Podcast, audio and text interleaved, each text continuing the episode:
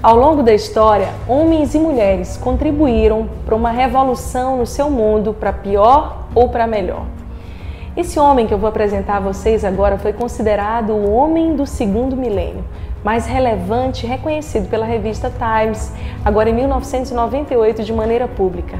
Gutenberg era um cristão, nascido ali na Alemanha, e antes dele, todos os escritos eram feitos à mão pelos monges e pelas pessoas daquela época. Não existia imprensa.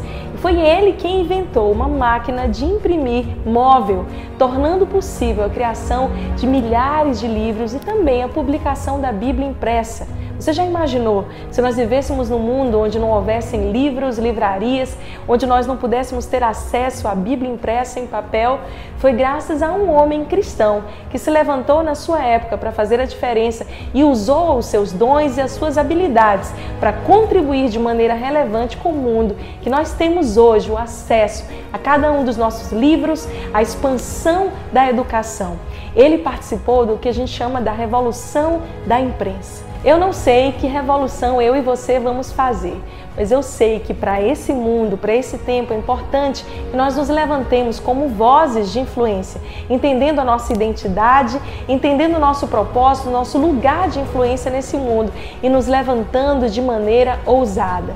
Todas as vezes que eu escuto histórias como essa, de pessoas que se levantaram e abraçaram a sua real identidade, como cristãos, com a mente de Cristo, puderam entender o seu lugar nesse mundo.